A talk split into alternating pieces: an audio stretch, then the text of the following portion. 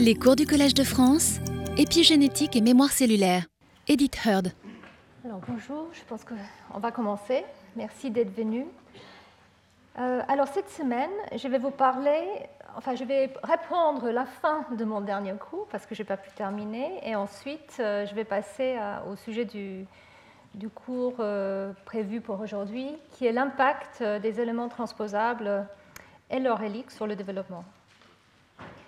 Donc, euh, comme je viens de, le dire, la, semaine dernière, nous avons parlé des mécanismes de contrôle des éléments transposables, les, mécanismes épigénétiques, et surtout de leur mise en place. Donc, euh, nous avons parlé de, l'interférence ARN et le fait que, effectivement, l'ARN peut euh, guider la machinerie épigénétique et la machinerie répressive à des éléments transposables grâce euh, au fait que les, éléments transposables sont souvent, presque toujours, présents en multicopie. Ils produisent des ARN double bras aberrants. Et ceci est le, substrat, en fait, pour euh, la machinerie RNAi. Et je vous avais parlé en particulier de, des pRNA, euh, le, processus de métabolisme euh, des, petits ARN dans la ligne germinale grâce aux voies piRNA. Et euh, j'ai aussi décrit le fait que les, mécanismes de RNAi et la machinerie épigénétique ont coévolué dans différents organismes. Donc, on a parlé des plantes, de, de la drosophile, des, mouches, et puis aussi des mammifères.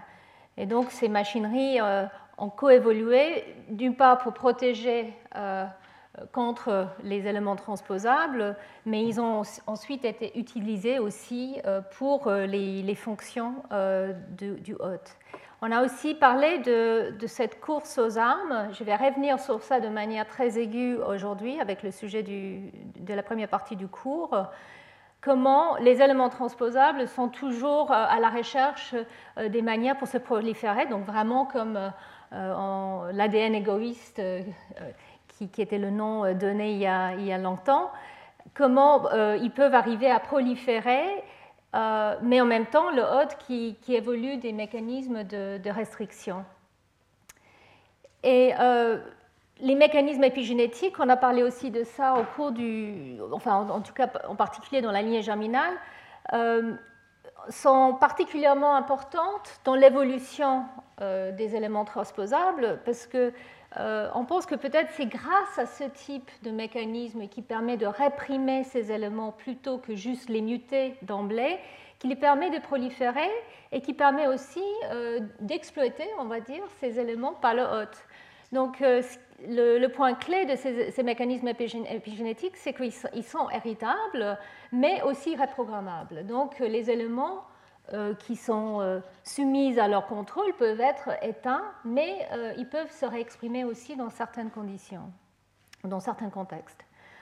Et voilà, donc ce que je venais de dire, c'est que pour cibler cette machinerie épigénétique, il y a plusieurs voies, et de manière très simpliste, on peut dire qu'il y a les, les voies de ciblage des transposants via les ARN, via l'RNAi, et via l'ADN, la séquence d'ADN des éléments. Et donc c'est de ça que je vais vous parler euh, aujourd'hui, et en particulier les protéines de euh, crabe zinc finger. Bon, je pourrais le dire en français, comme François Jacob le disait, les, doigts de zinc ou les, fermetures éclairs de, de, lucine, les lucines zipper zinc finger, mais je préfère le dire en, anglais, c'est plus simple. Crab zinc finger proteins, qui sont vraiment euh, des protéines que nous avons euh, maintenant réalisées, sont clés pour le contrôle des, éléments transposables.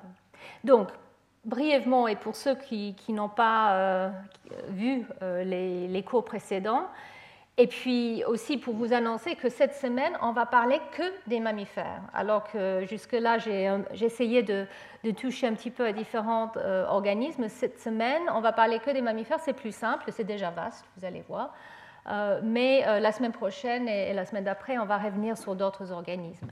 En tout cas, chez les mammifères, il y a des transposants de différents types. Mais euh, comme je l'ai, euh, décrit euh, au, cours du premier cours, c'est surtout les rétrotransposants, c'est-à-dire les éléments transposables qui passent par cette phase ARN qui est ensuite reverse transcrite. C'est eux qui sont la population la plus importante dans les génomes de mammifères. Et on peut les diviser de plusieurs façons. Peut-être euh, la manière la plus simple, ou la manière la plus classique, ce qui est fait, c'est de, les diviser euh, euh, dans deux grandes familles, les éléments avec les LTR, les Long Terminal Repeats. Et dans ces LTR, il y a le promoteur qui permet de transcrire ces éléments et de produire, quand l'élément est intact, les protéines qui sont nécessaires pour sa réplication avec l'aide bien sûr des protéines euh, de la cellule hôte. Et puis aussi, il y a des rétrotransposants des types non LTR, qui n'ont pas ces, séquences euh, flanquantes, qui eux aussi, comme les lines euh, chez l'humain et chez la souris, ont un promoteur dans une région qu'on appelle 5' UTR. C'est la région qui, qui, ne va pas être traduite, mais qui permet donc, avec un promoteur pour l'ARNA polymérase 2, permet la transcription de, de ces éléments et quand l'élément intact, la production des protéines qui sont nécessaires pour sa réplication.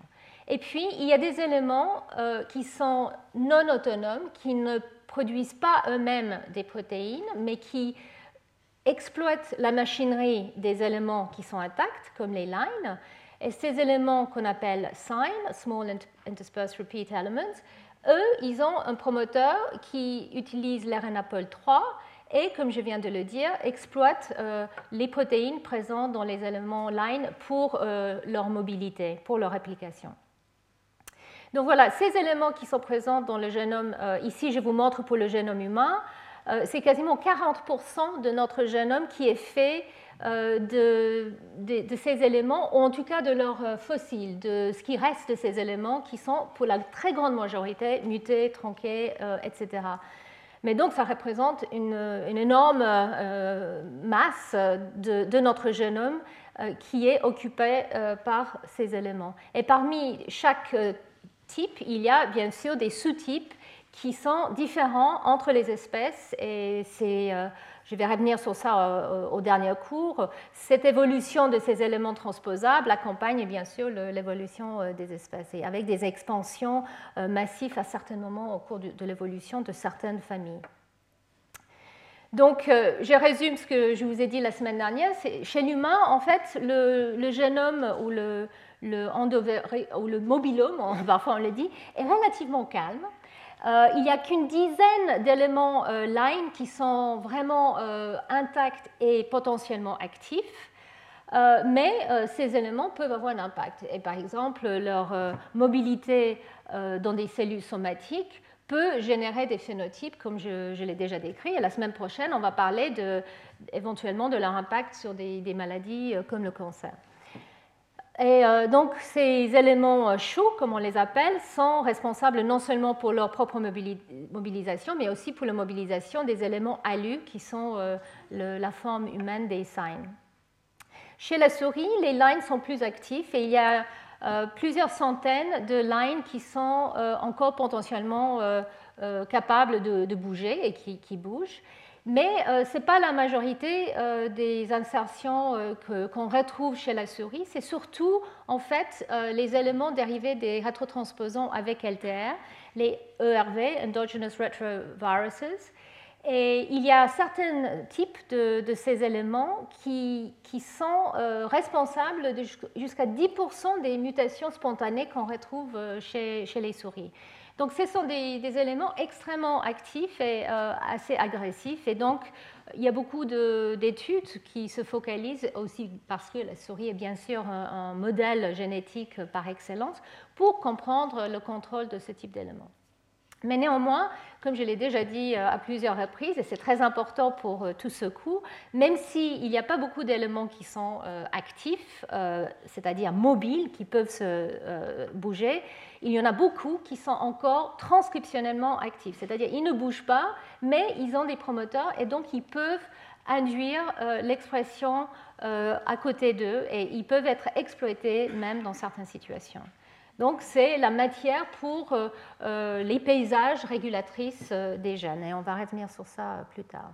Donc ici, je voulais vous montrer un exemple d'une une région d'un chromosome humain, juste pour vous montrer la présence d'une forme de ERV. Donc ça, c'est des éléments de type rétrotransposant chez l'humain qui sont encore potentiellement actifs. Et ici, vous voyez, il y a le début d'un gène ici, mais vous voyez que toute la région qui ne couvre que quelques milliers de nucléotides ici est, remplie d'éléments transposables ou de leur hélique. Et puis, il y a un élément intact que vous voyez ici présent. Donc, en fait, c'est pour vous montrer qu'effectivement, il y a les gènes et à côté des gènes, il y a tout un panorama euh, d'éléments actifs ou inactifs euh, présents dans, les, génomes. Alors voilà, euh, juste pour reprendre, comme ça vous avez tout en tête le cycle de vie de ces rétrotransposants, les deux types, ceux avec les LTR qui passent, enfin dans, les deux cas, euh, les rétrotransposants passent par cette euh, euh, version ARN. Et donc la transcription de cet ARN sert non, seulement à produire les protéines, comme je l'ai dit, qui sont responsables de leur mobilité, de leur transport et intégration, mais aussi sert à être le template pour leur duplication. Donc cet ARN est en fait aussi non seulement traduit en protéines, mais il est reverse transcrit, c'est-à-dire une enzyme, la reverse transcriptase, qui est codée par ces éléments et qui peut copier cet ARN en forme d'ADN. Et ensuite, cet ADN peut être intégré dans le génome. Donc, dans le cas des lines, par exemple, c'est fait au cours de l'intégration, il y a la reverse transcription. Dans le cas des, des ERV, il est fait avant et il y a ensuite une intégration. Et donc le produit final, c'est effectivement une nouvelle copie ou plusieurs nouvelles copies de ces éléments qui peuvent se retrouver ailleurs dans le génome.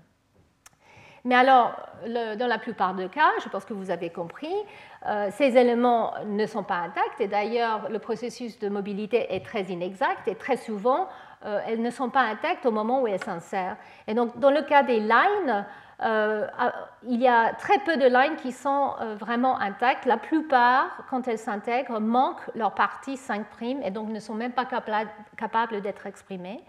Par contre, dans le cas des RV, ils ont en, général leur LTR au moment de la réplication, mais avec le temps évolutionnaire, bien sûr, euh, on retrouve en fait une récombinaison entre ces deux LTR qui sont des séquences identiques, et donc très souvent, euh, ces éléments peuvent en fait, euh, avec la récombinaison, euh, sortir, c'est-à-dire il y a une, délétion de la région parce que ces deux séquences sont identiques. Je ne l'ai pas dessiné ici, mais ça fait en fait une réduction à une seule copie. Et donc on les appelle les solo LTR. Et alors ce qui est important, c'est ces solo LTR, c'est en fait un, promoteur avec les séquences pour l'accessibilité, enfin la reconnaissance des facteurs de transcription. Donc, euh, ici, pour euh, euh, terminer un peu cette introduction ou reprise des bases, voilà ce que ça, comment l'intégration de ces éléments et leur évolution peut donner. Donc, ça, c'est une partie d'un chromosome, comme ce que je vous avais montré tout à l'heure. Et donc, l'insertion d'un line peut interrompre un line ou un autre type d'élément peut interrompre un gène, comme vous voyez ici. Donc, ça, c'est une mutation, donc plus de, de fonctions. Ça peut aussi euh, être présent dans une région qui n'est pas codante, mais ça peut attirer la machinerie répressive, comme vous allez le voir. Et avec cette capacité d'être réprimé, cet élément peut influencer à côté euh, des gènes et donc de générer ce qu'on appelle euh, des, des, épiallèles, donc les formes inactives des gènes, mais qui peut être réversible. La présence d'un line peut aussi apporter des nouveaux exons et donc créer des nouveaux gènes. Et la présence d'un line peut aussi influencer l'expression du gène à côté via son expression. Et donc les lines et les autres éléments peuvent être exprimés au cours de la vie, vous allez voir. Et donc cette expression peut influencer euh, en interférant avec euh, des gènes à côté ou en créant euh, des, nouveaux, des nouveaux exons. L'intégration des lines aussi, ou la mobilité des lines avec la présence de ces protéines, euh, exploite l'insertion dans le génome et donc crée des, cassures du blob Et ça, c'est très important parce qu'effectivement, la mobilisation des lines, ce n'est pas juste une question, ou d'autres éléments, ce n'est pas juste une question d'insertion, c'est aussi une question de cassure de, l'ADN. Et donc, en fait, euh, euh, c'est une des grandes raisons pour lesquelles il faut limiter leur activité parce que sinon, elles peuvent endommager de manière importante l'ADN. Et puis enfin, comme je l'ai dit, on peut créer des nouveaux gènes et les lines en particulier peuvent insérer des sites poléa qui vont interrompre l'activité d'un gène ou créer une nouvelle protéine avec euh, donc une partie du, gène qui peut encore être exprimée, un polyA prématuré qui est apporté par le line, donc la protéine va être tronquée, mais elle pourrait être fonctionnelle, elle pourrait être utilisée pour autre chose ou elle peut aussi euh, être euh, délétère. Donc, tout ça fait qu'il faut contrôler ces éléments. Euh, et il y a plusieurs stratégies, comme je l'ai déjà défini. Donc, il y a les stratégies qui vont aller réprimer l'expression, la transcription de, ces éléments. Donc ça, euh, c'est surtout ces machineries qui, nous intéressent pour ces cours, donc les machineries plutôt épigénétiques. Il y a aussi euh, les mécanismes de suppression post-transcriptionnelle, et c'est là où il y a le lien entre les mécanismes RNAi, parce que euh, les voies RNAi vont attaquer les messagers de ces éléments pour euh, les dégrader, les déstabiliser, empêcher leur traduction. Mais ces machineries RNAi, comme je l'ai dit la semaine dernière, peuvent aussi aller euh, se, euh, retrouver les éléments en question et les réprimer au niveau de leur chromatine. Donc les voies RNAi touchent à ces deux voies ici. Et puis il y a d'autres mécanismes aussi qui ont évolué pour la, suppression de la traduction de ces, éléments et et bien sûr pour leur intégration euh, dans le, dans le génome. Donc, la semaine dernière, nous avons parlé euh, de, des deux voies de ciblage pour la répression de ces éléments. Donc là, on parle surtout de la répression transcriptionnelle de ces éléments. Donc, soit via l'ARN d'un élément, on peut recruter via les petits ARN qui sont générés ailleurs dans le génome via, par exemple, les clusters de pRNA, donc, il y a des ARN qui vont guider, qui vont détecter l'activité, les, transcrits de ces éléments répétés pour cibler une machinerie qui va recruter euh, les, complexes épigénétiques qui vont réprimer l'élément. Donc ça, c'est quelque chose euh, qui est clairement euh, une voie très ancestrale. On, trouve ce type de manière de, réprimer les transposants chez toutes les, eucaryotes connues. donc ça, c'est, je dirais, la, voie la, plus ancienne. Mais il y a aussi des voies qui passent par l'ADN. Et en fait, c'est que c'est assez récemment que nous commençons à, vraiment comprendre l'étendue de euh, ce processus de, restriction, de l'activité des, transposants. Et euh, en particulier, il y a des protéines qui ont évolué, euh, surtout chez les, mammifères, qui sont capables de reconnaître via la séquence de l'ADN de ces éléments transposables et se lier à cette séquence et donc de rapporter tous les facteurs qui sont capables d'induire euh, la répression euh, euh, transcriptionnelle et de la maintenir en état réprimé. Et, donc voilà, pour résumer, on trouve des combinaisons de ces voies dans différents eucaryotes. Et en fait, même au sein d'un même individu, on voit que à différents stades de la vie ou à différents types cellulaires, on a différents types euh, différentes proportions de restriction via les voies RNAi ou les voies euh, Krabs-Finger. Et aussi, vous allez voir ça dans, quelques minutes, il s'agit de bien reconnaître les éléments transposables et leur âge est très important pour ça. Ceux qui sont les plus anciens sont le mieux contrôlés, bien sûr, et euh, ce n'est pas les mêmes voies que ceux qui sont les plus récents et qui sont les plus dangereux et qu'il faut euh, attaquer. Et en général, c'est le RNAi qui est là euh, en, premier rang pour, euh, pour ces éléments nouvelles. Donc pour les, les, facteurs qui sont capables de reconnaître les éléments transposables, depuis quelques années maintenant, nous avons réalisé qu'effectivement, il y a ce qu'on appelle des facteurs de transcription, mais en fait là, il s'agit de facteurs de répression, mais on les appelle tous facteurs de transcription pour euh, des raisons que je n'ai toujours pas compris, mais c'est transcription factors. Et donc ces facteurs sont capables de se lier à l'ADN euh, de manière très spécifique. Et euh, ces facteurs, maintenant, nous réalisons, il y a plusieurs centaines, c'est une famille de protéines qui est la, plus grande famille de protéines régulatrices chez les mammifères. Ici, je vous montre, euh, il y a plusieurs centaines, donc chez l'humain, chez la souris. Il y en a plusieurs qui sont en, commun entre les mammifères, et puis d'autres qui, euh, qui ont évolué de manière plus spécifique. Ici, vous voyez euh, chez l'humain, et ici, chez la souris, par exemple. Et donc, qu'est-ce qu'elles font, ces protéines?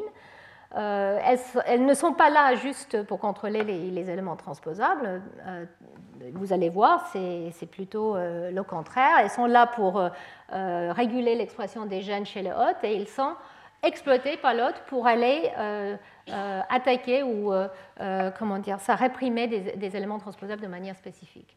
Ici, je vais vous montrer de manière très simpliste de quoi il s'agit. Donc ici, vous voyez l'ADN, la chromatine, et ici, c'est une séquence, on va dire, d'un élément transposable qui peut être reconnu par une de ces protéines, crab zinc finger.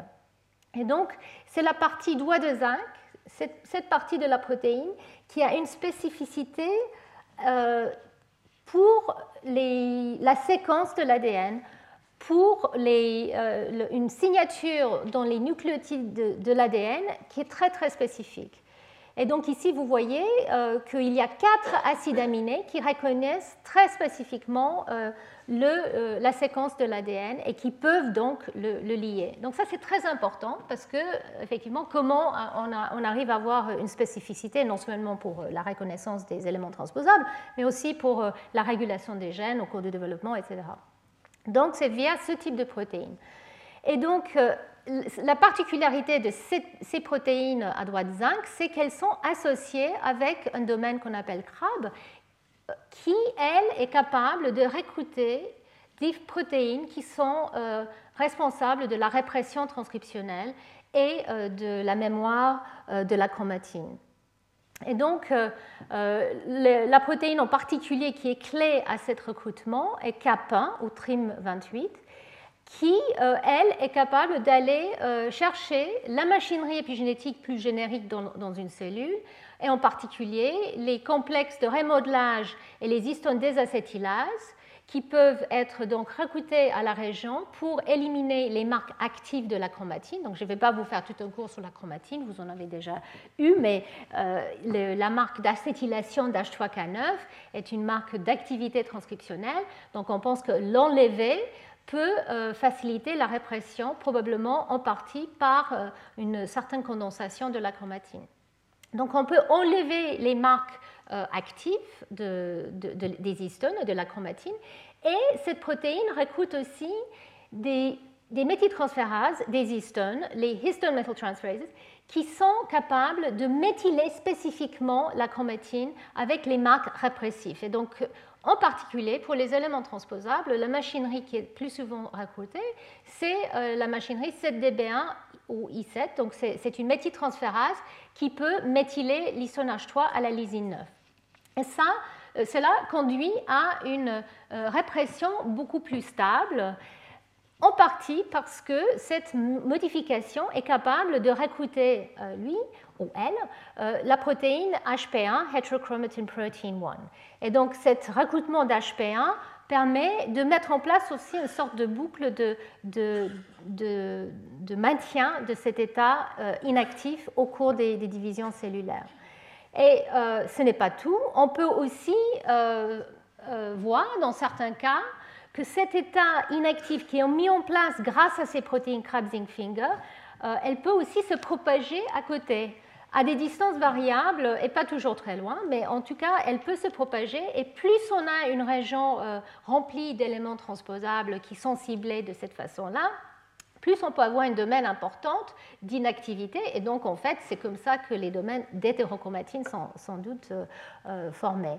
En tout cas, ici, vous voyez l'élément transposable avec sa séquence qui va lier très spécifiquement le, le, zinc finger et Cap1 qui est recruté, qui ramène H3K9 et ensuite, grâce à HP1 qui est déposé sur euh, la lysine 9 d'H3, on peut commencer à se propager. Et comment ça se passe? C'est parce que HP1 lui-même est capable de recruter une autre méthyltransférase, SOUV39. Donc ici, je vous montre de manière très simpliste, c'était euh, une diapo que j'avais montrée il y a quelques années aussi. Voilà, la lysine 9 méthylée, euh, une fois qu'elle est mise en place via euh, cette méthyltransférase-là, ou via SUV39, en fait, elle va être liée par HP1. HP1, lui, il est associé avec l'histone méthyltransférase SUV39. Donc, en fait, on peut imaginer que le marque se propage et l'hétérochromatine se propage autour. Donc voilà comment, avec la présence d'une protéine qui va se lier spécifiquement à l'ADN, on peut générer toute une signature euh, silencieuse et hétérochromatique qui peut même se propager. Et on sait aussi, et ça je vous en ai parlé la semaine dernière, que la méthylation de l'ADN est une marque très importante, en tout cas chez les mammifères. Et comment la méthylation est recrutée? Alors, ce n'est toujours pas complètement clair. Est-ce que c'est directement via cette machinerie ou c'est indépendant? Et alors, les, euh, chercheurs ont, pu montrer que euh, probablement c'est quelque chose qui a lieu de manière un peu parallèle et indépendante dans la plupart des, des cas. D'abord, euh, je voulais quand même mentionner le fait qu'avec une étude très élégante, il a été montré par l'équipe de Todd McFarlane qu'un de ces éléments, euh, euh, une de ces protéines crab zinc finger, ZFP 809, en faisant des délétions conditionnelles chez la souris, il a pu montrer qu'en fait, le ciblage de la machinerie transcriptionnelle est important cette protéine important pour le mettre en place, mais pas forcément pour le maintenir. Dans certains cas, oui, mais dans d'autres cas, non. Et on pense que peut-être c'est là où la méthylation est importante. Donc en fait, si on enlève cette, euh, cette protéine ZFP 809, on peut réactiver les éléments concernés euh, mais euh, au bout d'un certain temps ou dans certains tissus, on n'aura pas une réactivation et on voit qu'il y a une méthylation de l'ADN. Donc on pense qu'en fait, la méthylation de l'ADN arrive peut-être après et euh, ensuite peut se stabiliser grâce au fait que cette marque est, connue pour être répliquée au cours des divisions cellulaires au cours de la réplication de l'ADN, on peut remettre en place la méthylation de l'ADN. Donc on pense qu'effectivement, la méthylation de l'ADN et euh, les marques euh, associées à H3K9 euh, diétriméthyl via les Krabsing finger et Capin sont peut-être des voies un petit peu parallèles, mais en tout cas, la mise en place de l'extinction est probablement plus due à, ce ciblage via les Krabsing finger. Et la méthylation de l'ADN, elle peut être ciblée, ça on ne sait pas encore exactement comment, mais peut-être juste par le fait que la région est inactive et ou via euh, les voies des petits ARN, comme je l'ai euh, mentionné euh, la semaine dernière. Mais les voies des petits ARN ne fonctionnent pas dans toutes les cellules. Donc dans les cellules, on n'a pas les voies RNAi. En fait, on dépend beaucoup plus sur ces voies Krabs-Finger pour mettre en place la silence. Donc, et là, je vais revenir sur ces protéines. Donc, au début, en fait, ZFP 809 était une des premières à être vraiment étudiée par rapport à, des rétrotransposants en, détail. Euh, et il a été réalisé que cette protéine, elle était déjà présente chez les rongeurs avant euh, qu'elle euh, ait cette spécificité chez la souris pour certains types de rétroéléments. Et donc, euh, d'où l'idée qu'effectivement, ces protéines sont déjà là, mais elles évoluent justement pour cibler les, éléments transposables. Au cours de, l'évolution, elles peuvent euh, changer par mutation pour euh, être suffisamment différentes pour aller cibler spécifiquement tel ou tel élément. Ici, je vous montre juste la situation donc, de cette protéine qui se lie à son site préféré, consensus ici. Mais on voit qu'effectivement, avec des formes un peu différentes. Donc, quand il y a une mutation euh, dans une acide aminé, elle n'a pas la même reconnaissance des sites où elle peut évoluer une nouvelle reconnaissance, c'est-à-dire évoluer pour avoir un nouveau site cible. Euh, par exemple, si elle perd un des doigts des zinc, on, va avoir un nouveau consensus de séquence. Donc, en fait, par l'évolution de la séquence de l'ADN qui va coder pour la protéine de ces facteurs, on peut altérer le répertoire de facteurs qui sont présents. Et donc, effectivement, il a été montré que dans ce cas de ZFP 809, euh, il peut aller cibler euh, d'autres séquences qui sont plus ou moins, euh, enfin plus ou moins vraiment presque identiques, mais qui varient d'un nucléotide précis mais avec plus ou moins d'efficacité. Donc quand son consensus est complètement là, on voit que la protéine ZFP 809 se lie très, efficacement. Elle recoute cette machinerie et on voit euh, la, chromatine répressive se mettre en place. Alors qu'ailleurs dans le génome, il y a d'autres éléments qui ont euh, cette signature, mais qui est un tout petit peu différente. Et donc là, la protéine, elle ne va pas se cibler du tout, ou elle va se cibler beaucoup moins efficacement. Et si le ciblage n'est pas aussi stable, parce que les doigts de zinc euh, n'arrivent pas à se fixer de manière euh, totalement efficacement sur l'ADN, ah ben, dans ce cas-là, elle n'est pas suffisamment stable pour recruter toute la machinerie répressive. Donc là, on peut voir comment ces facteurs peuvent effectivement avoir une, spécificité extrêmement importante, mais je pense que aussi, vous voyez tout de suite que si effectivement un élément transposable peut changer lui, sa séquence d'ADN, il peut échapper à ce contrôle en modifiant justement euh, les sites de fixation de ce type de facteurs. D'où cette course aux âmes que je vais vous montrer euh, a, été euh, démontrée de manière très élégante dans, des études récentes.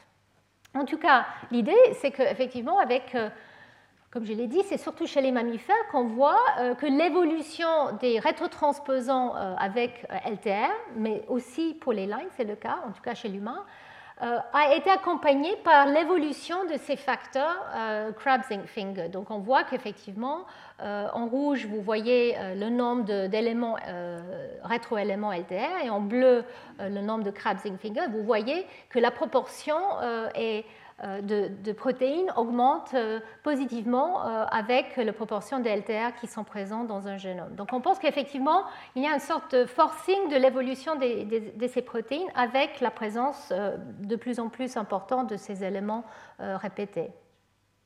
Et donc, ici, je vais vous montrer un exemple de ce qui a été découvert récemment, donc, dans une étude chez l'homme ou chez, les primates.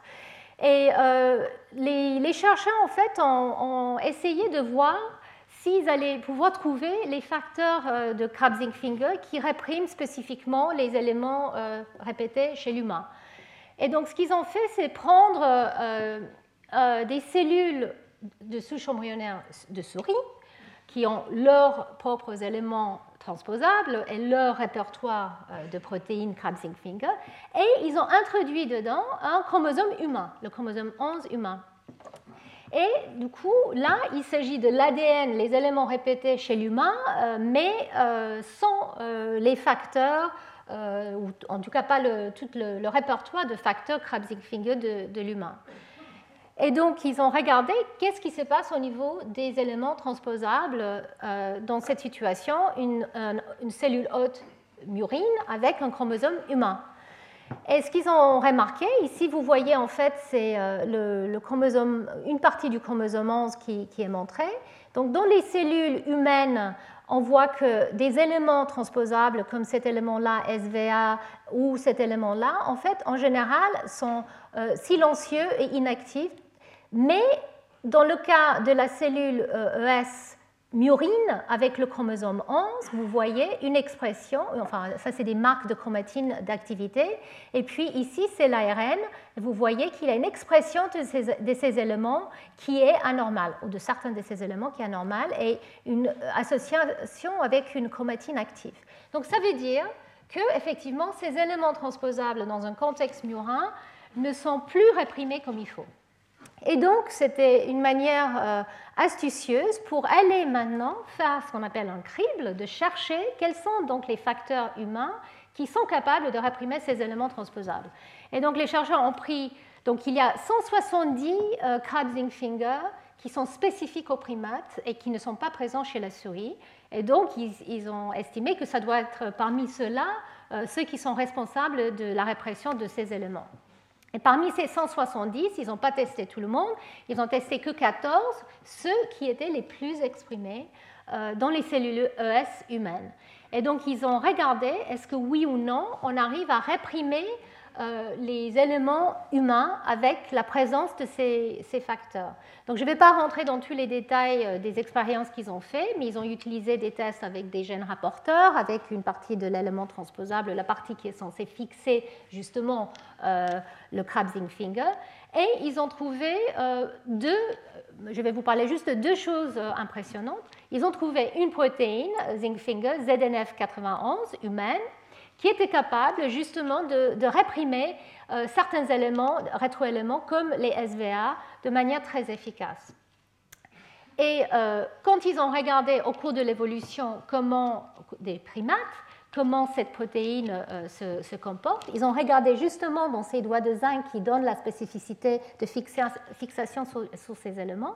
Et ils ont trouvé qu'effectivement, au cours de l'évolution des primates, euh, les doigts de zinc ont muté entre les, singes du vieux monde et euh, les singes du nouveau monde. Là, on voit qu'effectivement, il y a des nouvelles acides aminés qui ont apparu dans les doigts de zinc qui ont amélioré la capacité euh, de, cette protéine d'aller euh, inactiver ces éléments transposables. Donc ça montre déjà qu'au cours de l'évolution des primates, euh, cette protéine, en tout cas, CDNF91, a évolué et pour pouvoir aller réprimer ces éléments spécifiquement. Et puis, ils ont trouvé une autre, protéine, euh, de zinc, ZNF93, qui, elle, elle semble être euh, capable d'aller réprimer certains éléments line. Donc, la famille de l'élément line L1PA4, qui est OPA, qui sont euh, une des familles prédominantes chez, chez l'humain.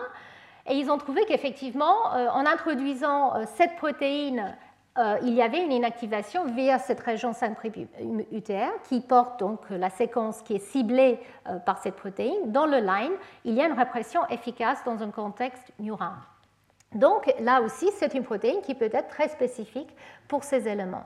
Mais alors, ce qui était intéressant, c'est que quand ils ont regardé euh, où cette ZNF 93 se lie, et en particulier ou la protéine Cap1 qui s'associe à elle. Et là, il faut que je dise quand même que la protéine Cap1 murine ou humaine, elle est capable d'agir. Hein. donc, euh, elle, elle n'a pas suffisamment évolué pour euh, ne plus être capable d'interagir avec la partie crabe de ces protéines. C'est juste cette partie de la protéine qui, semble être très différente. En tout cas, ZNF93 et CAP1 qui est associé. Et effectivement, présente sur euh, les éléments L1 L1, PA4, mais pas, toujours, ben, pas dans tous les éléments line. Et c'est là où les chercheurs ont réalisé qu'effectivement, il y a certains éléments line qui sont bien réprimés par cette, cette, protéine et d'autres pas. Et quand on regarde au cours de l'évolution des, primates, donc euh, comme je disais, il y a les, singes euh, les, plus anciens comme le, macaque et les singes les plus récents comme gorille euh, et chimpanzé, quand ils ont regardé comment cette protéine a évolué, ils ont vu qu'effectivement, euh, la protéine de macaque n'a pas la capacité, n'a pas euh, les doigts de zinc appropriés pour pouvoir aller s'associer avec le line L1PA4. Donc ZNF93, même si elle existe chez tous les primates, elle n'a pas les acides aminés qu'il faut pour aller réprimer euh, la famille des lines euh, en tout cas chez, les macaques. Par contre, au cours de l'évolution des primates, elle a acquis une capacité, elle a muté pour pouvoir aller reconnaître cette famille. Mais maintenant, chez l'humain, quand on regarde, il y a certaines lignes qui sont très bien ciblées par cette protéine et d'autres pas. Et en fait, pourquoi? C'est parce que justement, la région qui est ciblée, elle est délétée dans certaines lignes. Donc là, les lignes chez euh, l'humain ont eu la capacité, en tout cas euh, avec l'évolution euh, plus récente des, primates, cette famille des lines, elle a justement délété la région euh, qui était ciblée par ZNF 93. Donc ici, vous voyez les lines les plus anciens qui sont présents dans, la plupart des primates, qui ont donc la présence de, ce site ici et qui peuvent être fixés par ZNF 93 et puis, vous voyez les lines les plus récents qui ont apparu plus récemment, donc depuis euh, les dernières 12 euh, euh, millions d'années, qui ont justement une délétion. Donc ça, ça veut dire qu'effectivement, la famille d'éléments transposables est en train d'évoluer pour ne plus être fixés par ce facteur qui, lui, a évolué justement pour aller les fixer.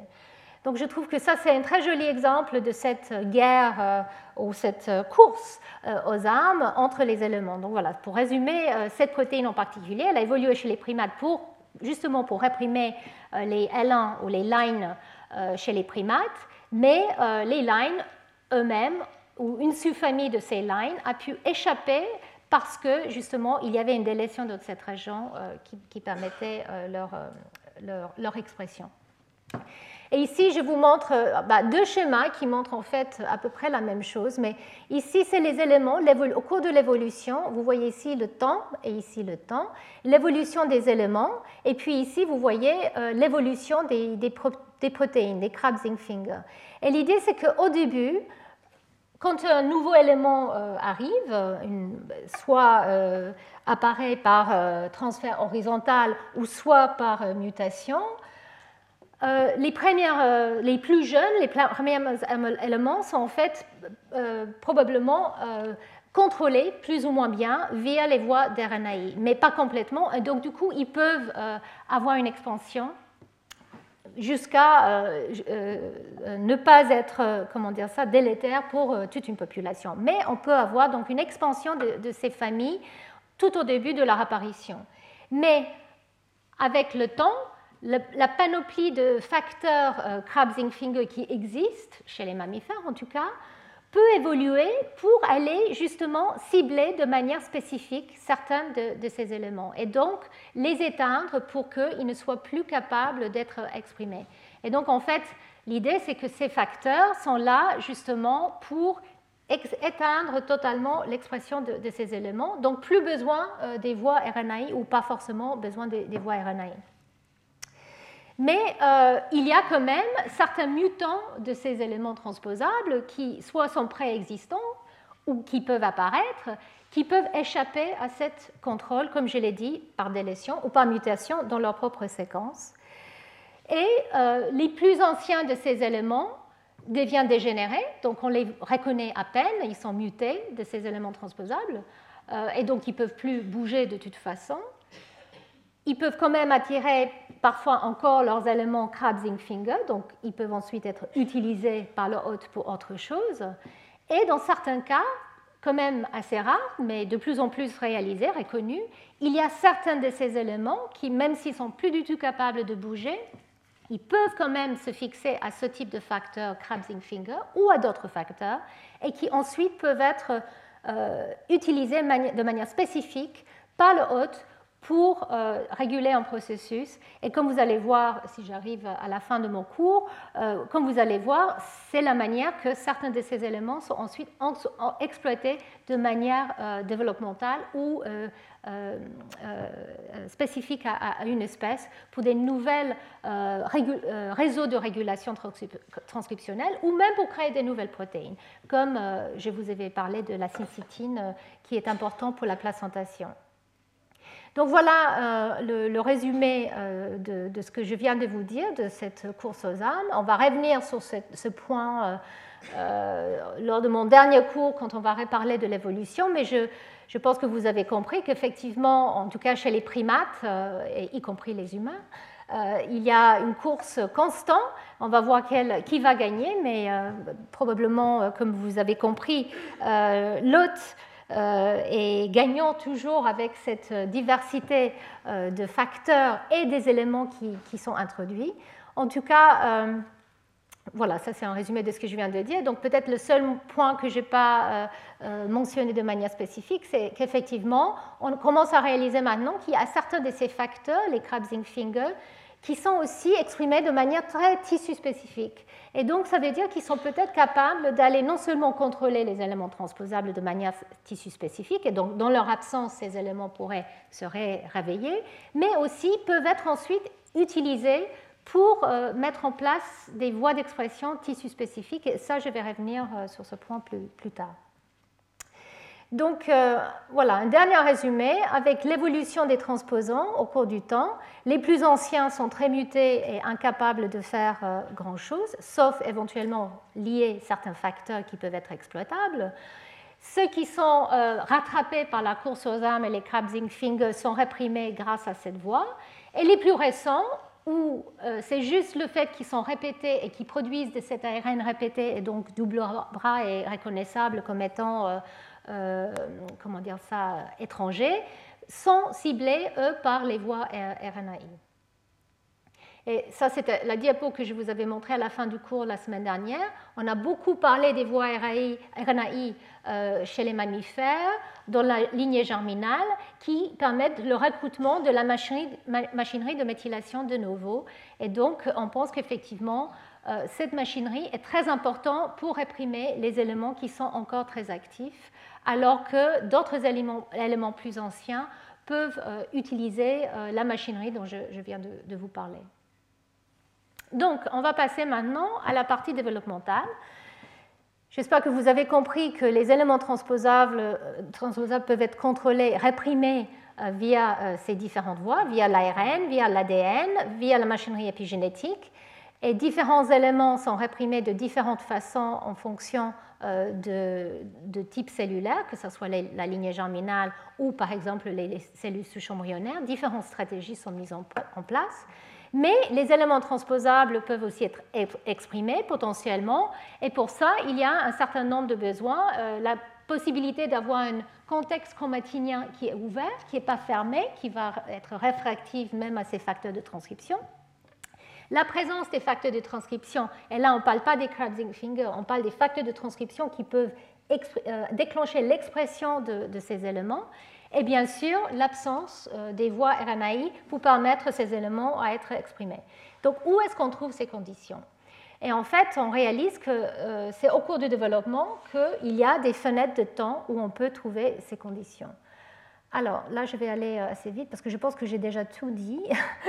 Il y a donc différentes voies utilisées la chromatine, les modifications des histones, je vous en ai parlé, et puis la méthylation de l'ADN, euh, qui est très important euh, chez les mammifères, dans la lignée germinale et dans le soma.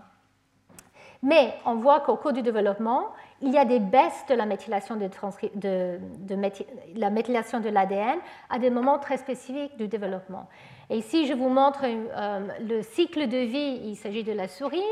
Euh, mais où on voit qu'effectivement, après, fécondation, donc au, moment euh, du zygote, euh, au moment où l'embryon va être mis en place, on a une grande vague de reprogrammation épigénomique. Et cette reprogrammation est absolument essentielle justement pour euh, mettre en place, pour défaire ce qui, ce qui, ce qui vient d'arriver, c'est-à-dire deux gamètes qui sont des cellules extrêmement différenciées, et mettre en place un programme qui est maintenant de nouveau, qui va permettre à tout l'organisme de développer. Donc il y a une vague de reprogrammation assez massive à ce stade-là. Et justement, c'est une des stades où les éléments transposables pourraient être exprimés. Et puis, il y a euh, aussi une vague, mais en fait qui est progressive pendant toute cette période du développement, et en particulier dans les cellules de ce qu'on appelle la masse interne, qui, elles, vont donner aux cellules souches embryonnaires, on pense que là aussi, globalement, il y a un état assez particulier euh, de, de l'épigénome, avec des niveaux très bas de méthylation de l'ADN, et euh, justement un programme qui permet la pluripotence. Vous avez entendu beaucoup parler de, des cellules pluripotentes qui peuvent donc donner à quasiment tout type cellulaire. Et justement, donc c'est ces cellules-là qui sont pluripotentes. Les cellules du zygote de l'œuf fécondé sont totipotentes. Les cellules de la, masse interne sont pluripotentes. Mais néanmoins, donc, il y a effectivement une reprogrammation progressive qui a lieu au cours de ces stades. Et puis, la, partie de la reprogrammation que je, je, vous avais déjà décrit la semaine dernière, c'est aussi la lignée germinale, où là, il faut défaire les programmes qui sont dus aux deux parents. Il y a certaines spécificités, comme les empreintes épigénétiques, qui, euh, génomiques qui sont présents, et aussi tout le bagage de, euh, des, marques qui sont présents dans l'embryon proprement dit. Donc avant que la lignée germinale est mise en place, il y a certaines marques qui sont établies et en fait, dans la lignée germinale, il faut effacer toutes ces marques pour justement pouvoir créer des nouveaux gamètes. Donc il y a ces euh, grandes phases de reprogrammation au cours du développement euh, chez, les mammifères. Euh, et comme je l'ai décrit la semaine dernière, dans la lignée germinale, on pense que les voies de pRNA sont très importantes pour, rétablir la répression des éléments transposables. On pense que, puisque ces voies ne semblent pas être aussi importantes au cours de l'embryogenèse, que probablement c'est plus via des voies de Krabs-Finger que la répression euh, de ces éléments est mise en place. Et donc, euh, un, point que je veux ressouligner qui est très important, c'est qu'au cours du développement, en même temps, c'est très important que ces éléments transposables soient exprimés, parce que s'ils sont là, c'est parce qu'ils ont pu quand même être euh, présents, actifs et euh, prolifératifs dans la lignée germinale. Donc, avant que la lignée germinale soit mise en place et dans la lignée germinale, il faut quand même qu'il y ait certaines fenêtres d'activité de ces éléments transposables. Et de l'autre côté, pour le hôte, c'est très important de réprimer ces éléments aussi euh, efficacement que possible pour ne pas avoir des gros dégâts. Vous avez bien vu que dans la ligne germinale, quand on réactive les éléments euh, transposables avec les mutations dans les voies PRNA ou dans les novo je vous avais montré ça la semaine dernière, là, il y a une, stérilité, euh, en tout cas chez, le, chez, les mâles, qui est mise en place très, très fortement. Donc en fait, il faut préserver le génome contre une activité euh, trop importante de ces éléments. Donc voilà, c'est cette double tranchant qu'il faut gérer. voilà, je viens de vous dire effectivement qu'il ne faut pas permettre euh, une expansion ou une action trop importante, sinon on, on interfère avec le développement normal d'un individu, que ce soit développement précoce ou plus tardif. Donc, je reviens à mes schémas. Donc, maintenant, vous voyez le zygote, le blastocyste, et euh, ici, vous voyez ce qu'on appelle l'épiblaste. Et en fait, c'est le moment où la ligne germinale va être mise en place. Donc, ça, c'est les cellules PGC, les cellules germinales primordiales dont je vous avais parlé la semaine dernière. Et donc, il y a ces vagues de, déméthylation de l'ADN et changement épigénétique du programme euh, épigénomique et de réméthylation au moins à ces deux phases-là. Et donc en fait ici vous voyez le, taux de méthylation de manière très grossière. Donc ça c'est euh, une diapositive qui, essaie de résumer euh, ces différentes phases, mais sans rentrer vraiment dans les détails de ce qui se passe, parce qu'en fait, on ne le sait pas. Donc, en tout cas, voilà des éléments euh, transposables comme les lines ou les éléments LTR comme les IAP, qui sont des éléments très agressifs, qui effectivement sont déméthylés euh, au cours de ces deux phases euh, euh, du développement, de ces deux grandes phases de reprogrammation. Et quand on regarde l'expression de ces éléments, qu'est-ce qui se passe? Pour les lines, il y a une expression quasi constante globalement quand on regarde au cours de ces stades. Je vais revenir sur ce point dans un instant. Et pour les éléments type LTR, euh, les IAP par exemple, et les MERVEL dont je vais vous parler, ils sont effectivement réactivés à ces stades euh, de, manière assez euh, impressionnante. Donc effectivement, il y a un relâchement d'expression de ces éléments transposables qui a lieu pendant euh, cette fenêtre de temps développementale. Et dans la lignée germinale, euh, euh, c'est beaucoup moins connu, mais effectivement, on pense qu'il y a aussi une réexpression de ces éléments, et on a bien vu la semaine dernière que quand on perturbe les PRNA ou les, les on voit qu'effectivement, il y a une réactivation massive qui est mise en place. Mais il y a quand même une expression qui est, probablement présente, mais à un faible niveau, et en fonction du type d'élément. Euh, voilà, et donc si, ici je vous montre, c'est la même diapo, mais maintenant je vous montre que la lignée germinale, chez la souris ou chez l'humain, au moment où euh, la lignée germinale est mise en, place, autour des 6 jours et demi chez la souris et autour des 3 semaines de gestation chez l'humain. Et ici, vous voyez différentes marques épigénomiques. La méthylation euh, de l'ADN, les histones modifiés, H3K9 diétriméthylés, qui sont, comme je vous l'ai dit, des marques qui sont très souvent associées avec l'inactivité des, éléments transposables. Et puis une autre marque répressive qui, lui, est mise en place euh, via les protéines polycom, H3K27 triméthyle. Et puis une autre marque, H2AH4 arginine 3 diméthylée. Et ici, euh, il est montré comment, au cours du développement dans la lignée germinale, ces marques changent avec le temps. Et vous voyez que c'est assez dynamique. Il y a cette vague de déméthylation de l'ADN, aussi de déméthylation d'H3K9. Et donc, effectivement, on voit que ça pose un problème par rapport à l'activité potentielle de ces éléments transposables. qui pourraient être réexprimés avec ces phases de changement épigénomique. Et alors, quand on regarde de manière plus précise, on réalise qu'effectivement, pendant ce fenêtre de temps où la déméthylation euh, a lieu, et avant que les voies pRNA euh, se mettent en place, les voies pRNA se mettent en place à peu près à ce moment-là, et comme je vous l'avais montré la semaine dernière, c'est l'expression faible de ces éléments transposables qui permet de les faire reconnaître et de les faire cibler par euh, la voie pRNA. Mais avant que ces voies commencent et pendant cette fenêtre de temps où l'épigénome est en train d'être modifié dans la lignée germinale, qu'est-ce qui se passe? Et en fait, ce que les chercheurs commencent à, penser, c'est que peut-être il y a d'autres voies épigénétiques ou épigénomiques qui peuvent être mises en place. Alors, c'est quand même assez, euh, on va dire, préliminaire et flou encore parce que c'est très difficile de travailler sur la lignée germinale parce que justement, ça a des stades très difficiles d'accès d'embryogenèse et il y a très peu de cellules à accéder. Mais en tout cas, euh, ce qui est décrit, c'est que peut-être pendant ce fenêtre de temps où la méthylation de l'ADN et H3K9 diméthyl et triméthyl commencent à baisser, ces marques commencent à augmenter. Il y a une fenêtre de temps où on voit une augmentation de H3K27 triméthyl et de H2A, H4 arginine euh, triméthyl, euh, diméthyl. Et donc, en fait, on pense que peut-être cette euh, acquisition de ces modifications pourrait permettre un tamponnage de, la répression de ces éléments pendant cette, cette période.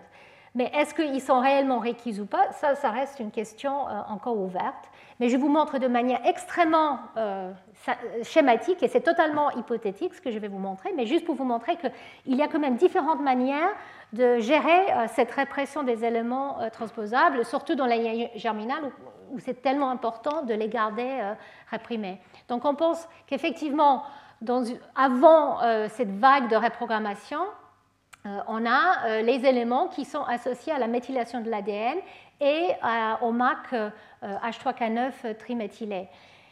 Mais il y a peut-être une phase de temps où euh, on perd ces marques activement ou passivement, ça c'est aussi quelque chose qui est toujours en, cours de, compréhension, et ils sont remplacés par d'autres marques, une autre euh, signature chromatinienne qui est aussi répressive. Et si vous vous rappelez de mes cours précédents, je vous avais parlé justement de PRC2, PRC1, polycom, qui sont une autre machinerie complexe très ancienne qui est utilisée pour réprimer en général les, gènes développementaux, mais peut-être dans la lignée germinale, et, utilisée pour justement euh, mettre en, veille euh, ces éléments transposables qui sont peut-être dénués de leur marque répressive.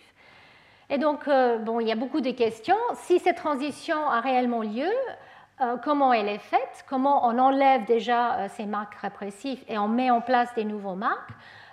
Combien Est-ce qu'il y a une réactivation importante ou pas? Élément par élément, c'est quelque chose qui n'a pas vraiment été regardé. Et comment les, les, voies PRNA sont capables d'aller cibler euh, c'est cette chromatine qui est modifiée euh, avec la polycom si c'est le cas. Est-ce qu'en fait ça fait partie du ciblage ou est-ce que c'est euh, encore une part de ces marques qui permet les, voies PRNA d'aller cibler une, une région répétée?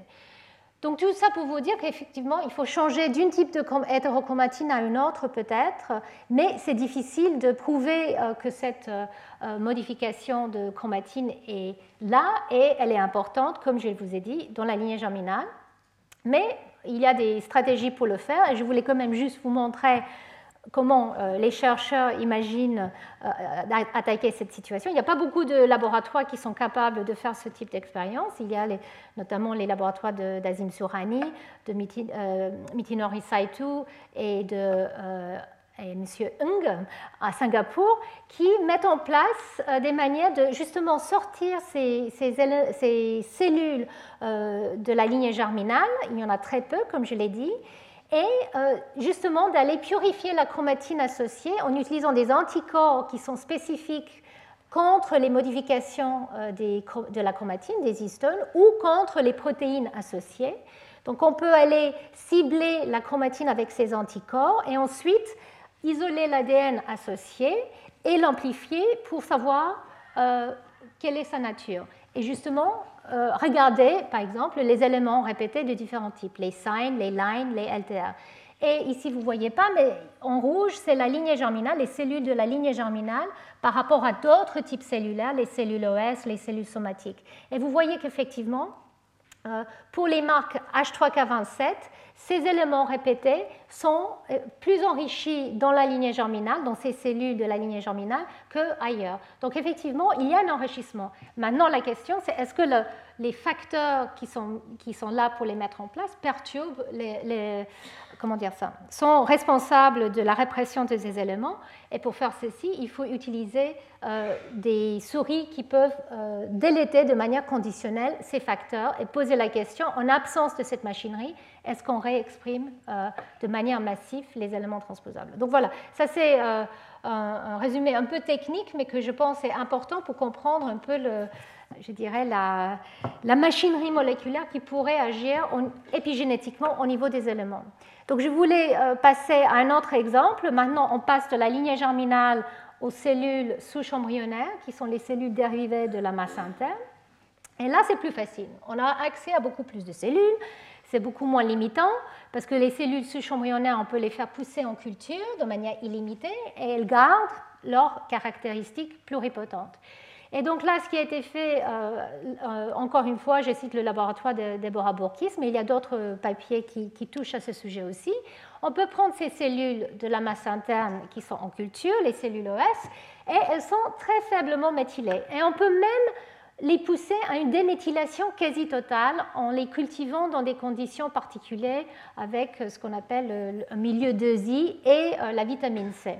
Donc en fait, on peut créer une situation où ces cellules ES avaient peu de méthylation et ensuite ont quasiment zéro méthylation de leur ADN. Et là, on peut voir comment les éléments transposables se comportent. Et ce qui a été vu euh, dans cette étude, c'est qu'effectivement, avec, euh, ça c'est les jours après, après ce, traitement, après quelques jours, on voit qu'il y a une augmentation euh, dans l'expression des éléments répétés de tout type, de plusieurs types, on voit une réexpression de ces éléments, alors que le niveau de méthylation baisse à quasiment zéro pendant cette période.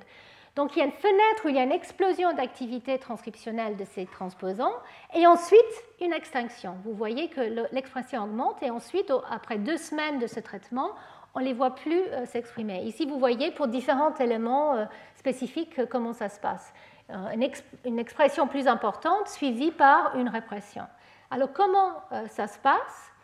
Donc en fait, euh, ce qui a été fait, c'est de regarder quelles sont les marques, autres marques épigénomiques qui sont présentes ou absentes sur ces différents types d'éléments, justement en utilisant les techniques que je vous avais décrites, comme l'immunoprécipitation de la chromatine, et aussi en regardant les facteurs épigénétiques qui sont responsables euh, de, la mise en place de ces marques.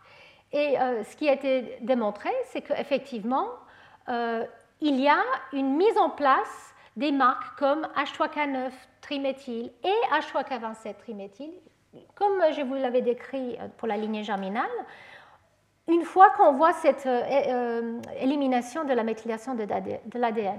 Ici, je vous montre un résumé de, ce qui a été vu. Il y avait trois catégories globalement d'éléments. Certains éléments comme les lines euh, avaient donc une euh, apparition de H3K27 triméthylé au niveau euh, de, du corps de l'élément sans une disparition d'H3K9. K9 triméthyle était toujours là et on voit que H3K9, H3K27 s'accumule avec la disparition de, de de la méthylation d'une part et euh, l'extinction transcriptionnelle. Donc là, c'est un cas où H3K27 semble venir en plus d'H3K9 pour réprimer euh, l'élément. Il y avait une autre catégorie, la catégorie B, ça c'est les IAP, où eux, ils n'ont pas euh, vraiment changé leur état, ils n'ont pas été massivement modifiés, avec K9 qui était présent globalement tout le temps. Et puis, il y avait une troisième catégorie où là, on voyait une perte d'H3K9, une acquisition d'H3K27 avec euh, la mise en place de l'expression.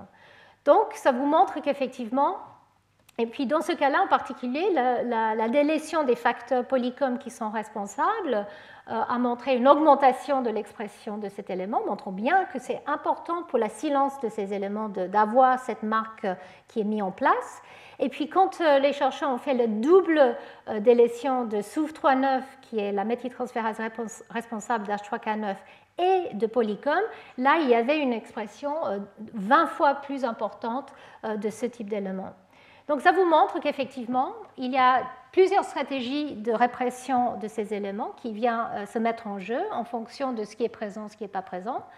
La question maintenant reste, mais comment en fait ils sont ciblés quand on enlève la méthylation d'ADN Qu'est-ce qui fait que ces nouvelles marques épigénétiques sont mises en place?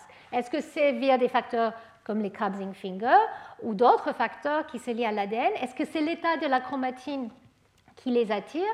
Est-ce que c'est via l'expression ou via l'ARN donc voilà, ça c'est maintenant quelque chose qui peut être disséqué grâce à ce système qui est, euh, comme je l'ai dit, en culture, donc plus facile.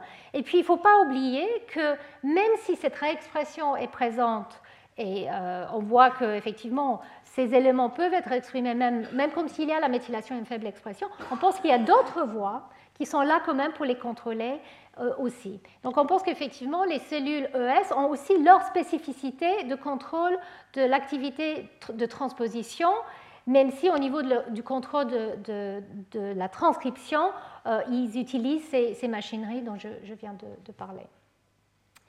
Donc là, je vous avais parlé de, la lignée germinale, de ce qui se passe dans les cellules OS, donc euh, dans euh, cette, fenêtre de temps du développement. Et maintenant, je vais terminer en vous parlant de ce qui se passe juste après la fécondation, donc au niveau du zygote, au moment de la reprogrammation euh, zygotique. Et c'est le moment, c'est un des moments les plus importants dans la vie, tout d'abord parce que c'est là où on commence tout, avec une cellule qui peut tout faire après, ou presque. Et euh, comme je l'ai dit tout à l'heure, c'est une phase où il faut défaire les programmes euh, qui ont été mis en place pour euh, produire les gamètes. Donc en fait, il faut créer ce qu'on appelle une situation totipotente, créer une situation de tabula rasa, où on enlève tout pour tout recommencer. Et donc voilà, ces deux types, les deux gamètes extrêmement spécialisées sont des cellules très différenciées qui créent donc une cellule qui, elle, elle est capable de tout totipotente. Donc c'est la phase de reprogrammation probablement la plus importante euh, qui a lieu au cours de la vie. Donc, ce sont des, diapos que je vous avais déjà montrés en 2014, Donc, euh, je ne vais pas reprendre tout en détail. Donc, euh, au cours de l'ovogenèse, la spermatogénèse, je voulais juste souligner deux, trois points. Que l'ovocyte arrive avec un, pool extrêmement important de protéines, de ARN messagers justement pour permettre le début de la mise en place de l'embryon euh, avant que le génome zygotique est activé, avant que l'ADN du, père et de la mère sont utilisés pour produire eux-mêmes l'ARN et la protéine. Donc en fait, il faut ce pool extrêmement important pour démarrer euh, la vie. Et ce qui est important, c'est que nous savons que justement dans l'ovocyte, il y a des poules importants de certains types d'éléments transposables et même des protéines de ces éléments. Donc ça veut dire qu'effectivement, il y a la capacité éventuellement d'une mobilisation de ces éléments. Ils ont trouvé l'opportunité de pouvoir s'exprimer et de produire les protéines euh, au cours de l'ovogenèse. Et puis côté euh, paternel, Là, euh, le génome est extrêmement condensé en protéines, pas en histone, alors que le génome maternel euh, est, lui, euh, en forme de, chromatine avec des histones. Le génome paternel, il doit rentrer dans un tout petit noyau dans le spermatozoïde. Donc là, il est très condensé sans, sans les histones, et puis avec très peu, mais quand même un peu, d'ARN. Donc la situation au moment de la fécondation et donc d'avoir besoin d'utiliser la machinerie maternelle pour reprogrammer les deux génomes, paternel et maternel, de manière efficace. Et euh, au cours de, de l'embryogenèse précoce, cette poule est dégradée petit à petit et le génome zygotique est lui activé et utilisé. Alors chez la souris, c'est important de savoir, l'activation zygotique a lieu très tôt entre une et deux cellules, le, génome est tout de suite utilisé, alors que dans d'autres espèces des mammifères, c'est plus tardif. Chez l'humain, c'est entre 4 et 8 cellules, par exemple. Donc voilà, je vous montre de manière très schématique, encore une fois, que juste après la fécondation, une des premières choses qui doit être faite, c'est justement de déballer le génome paternel de ces protéines, ces protéines qui sont là pour le, condenser de manière très efficace, presque en cristaux.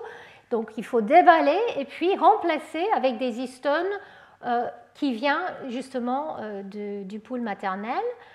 Donc ça, c'est euh, les, tout premiers événements quand on, on décondense le sperme et on forme les deux pronoyaux, le pronoyau paternel et maternel. Et justement, il y a une première phase de réplication où là, il y a des changements dramatiques qui ont lieu au niveau de l'épigénome. Et donc, on sait que, par exemple, le pronoyau euh, qui vient du père, lui, il devient déméthylé très rapidement, alors que le pronoyau maternel, elle, elle perd sa méthylation au cours du développement de manière plus progressive et, et, et moins, moins intense. Donc ici, je vous montre de manière plus simple ces premières étapes de la vie, l'œuf euh, non fécondé après fécondation et puis les, premières divisions. Donc tout ça, c'est avant l'implantation de l'embryon dans l'utérus maternel. Et donc ici, je vous montre euh, différents acteurs. On sait par exemple qu'il y a certains facteurs qui sont présents dans le pool de l'ovocyte comme par exemple la protéine Cap1, dont je vous avais parlé, qui est cette protéine qui permet de recruter la machinerie répressive. Donc ça, c'est très important à garder en tête. Et il y a aussi toute une machinerie épigénétique qui est aussi là, prête à, l'action, qui vient dans le pool maternel. Et puis, il y a d'autres facteurs qui, eux, ne sont pas présents et qui sont euh, exprimés plus tard, justement, euh, via l'activation euh, zygotique. Et quand on regarde le niveau de méthylation des génomes, je vous l'avais dit tout à l'heure, le génome maternel est moins, euh, méthylé que le génome paternel. Elle perd sa méthylation globalement euh, au cours de, ces phases, progressivement. Mais le génome paternel, lui, il est plus méthylé, mais il perd massivement sa méthylation euh, à, ses toutes premiers stades, probablement, on pense, activement, c'est-à-dire une déméthylation qui passe peut-être via les enzymes des protéines tête. On en a parlé, je ne vais pas rentrer dans les détails euh, aujourd'hui, mais si vous voulez plus, regardez mes cours de, 2014 et 2015. Donc, un point qui est important, on le savait déjà avant que les premières Crabs Finger étaient connues pour leurs effets sur les éléments transposables, il y a certaines régions du génome qui sont protégées de ces vagues de déméthylation. Ce sont justement ces régions qui sont soumises à l'empreinte, qui doivent garder une mémoire de est-ce qu'il vient du père ou de la mère. Donc ils ont une méthylation sur un allèle, mais pas sur l'autre, sur l'allèle paternelle et pas sur l'allèle maternelle ou vice-versa. Et donc en fait, comment on protège cette asymétrie alors que globalement on est en train de perdre toute la méthylation pendant cette phase de reprogrammation épigénomique? Et justement, c'est qu'il y a une de ces protéines euh, ZFP57 qui se lie et qui recrute CAP1 trim 28 justement pour protéger ces régions pendant cette vague de déméthylation. Donc on pense que ces protéines sont importantes justement pour démarquer ces régions. Alors au niveau des éléments transposables, nous ne savons pas encore quels sont les rôles des crab finger à mettre en place ou d'autres protéines à protéger ces éléments. Ça, c'est quelque chose qui maintenant va, venir avec euh, toute la révolution de, d'outils que nous avons pour jouer euh, génétiquement avec ces, stades les plus précoces. Mais il faut savoir que c'est très difficile en fait d'étudier les événements à ces stades précoces parce que d'une part nous avons des poules maternelles de certains facteurs. Donc quand on fait ce qu'on appelle une délétion euh, d'un gène, en fait c'est très difficile d'éliminer un pool maternel, en particulier si le, la protéine en question elle est, létale, euh, en absence elle est létale. Donc en fait, il faut des astuces pour éliminer ces protéines justement pendant ces phases pour voir quel est l'impact ou pas sur le développement. Et sans rentrer dans les détails, c'est quelque chose qui maintenant devient possible, mais qui est extrêmement difficile à mettre en place. Donc voilà, tout ça pour dire que nous ne savons pas exactement quels sont les facteurs qui régulent exactement euh, les, différents types d'éléments transposables au cours de, ces stades-là, et en particulier les facteurs épigénétiques. Mais les chercheurs ont quand même regardé la méthylation de, différents éléments euh, euh, répétés, donc de manière globale, pas de manière très, extrêmement spécifique. On sait que les éléments répétés sont en fonction de la famille, sont différentiellement méthylés. Donc, par exemple, les IAP sont relativement méthylés dans les deux gamètes, alors que les lines et les signes sont beaucoup moins méthylés au cours de l'ovogenèse, et alors que dans la lignée germinale mâle, tous les éléments sont relativement méthylés. Donc, et au cours des premiers stades de, développement, on voit qu'il y a des changements assez globaux dans ces différents types d'éléments transposables. Mais comme je le dis ici, euh, c'est très difficile de connaître l'état euh, exact de méthylation de tel ou tel élément transposable parce qu'ils sont répétés. C'est très difficile d'aller voir qu'est-ce qui se passe à cet élément en particulier parce qu'il y a des copies un peu partout et donc les outils pour euh, les distinguer sont relativement difficiles et commencent à exister, mais sont difficiles. Donc du coup, on peut juste regarder globalement comment la méthylation semble changer. Mais on peut aussi regarder leur expression. Et c'est là où je veux euh, passer un tout petit peu de temps, parce que ça, c'était une des très grandes surprises. Que, je, vous, je vous l'avais déjà dit, que certains éléments transposables, on voit leur ARN déjà présent dans l'ovocyte. Mais on pense qu'effectivement, au cours de ces premières étapes de développement, qu'il doit exister des machineries pour réprimer globalement ces éléments. Comme je l'ai dit, c'est le début de la vie, c'est peut-être les étapes les plus critiques pour qu'un individu puisse émerger. Mais alors, la grande surprise, c'est qu'effectivement, ils sont euh, exprimés, beaucoup d'éléments sont exprimés à des niveaux assez importants. Et ici, je vous montre dans une étude ce qui a été fait en regardant euh, soit en utilisant des sondes in situ qui détectent spécifiquement différents types de familles, donc les lines ou les éléments IAP. Et vous voyez, au stade de cellules, il y a une expression très intense et des lines et des IAP qui est présente. Alors, quand on regarde un peu plus tard, au stade 8 cellules, on voit que ça a baissé. Il y a encore de l'expression des lines, mais un peu moins. Donc, en fait, les, IAP euh, semblent baisser beaucoup plus, de manière beaucoup plus importante. Donc en fait, quand on regarde de manière maintenant avec des outils de séquençage des ARN, on peut regarder de manière massive comment les transcriptomes changent au cours du développement précoce euh, dans différentes espèces.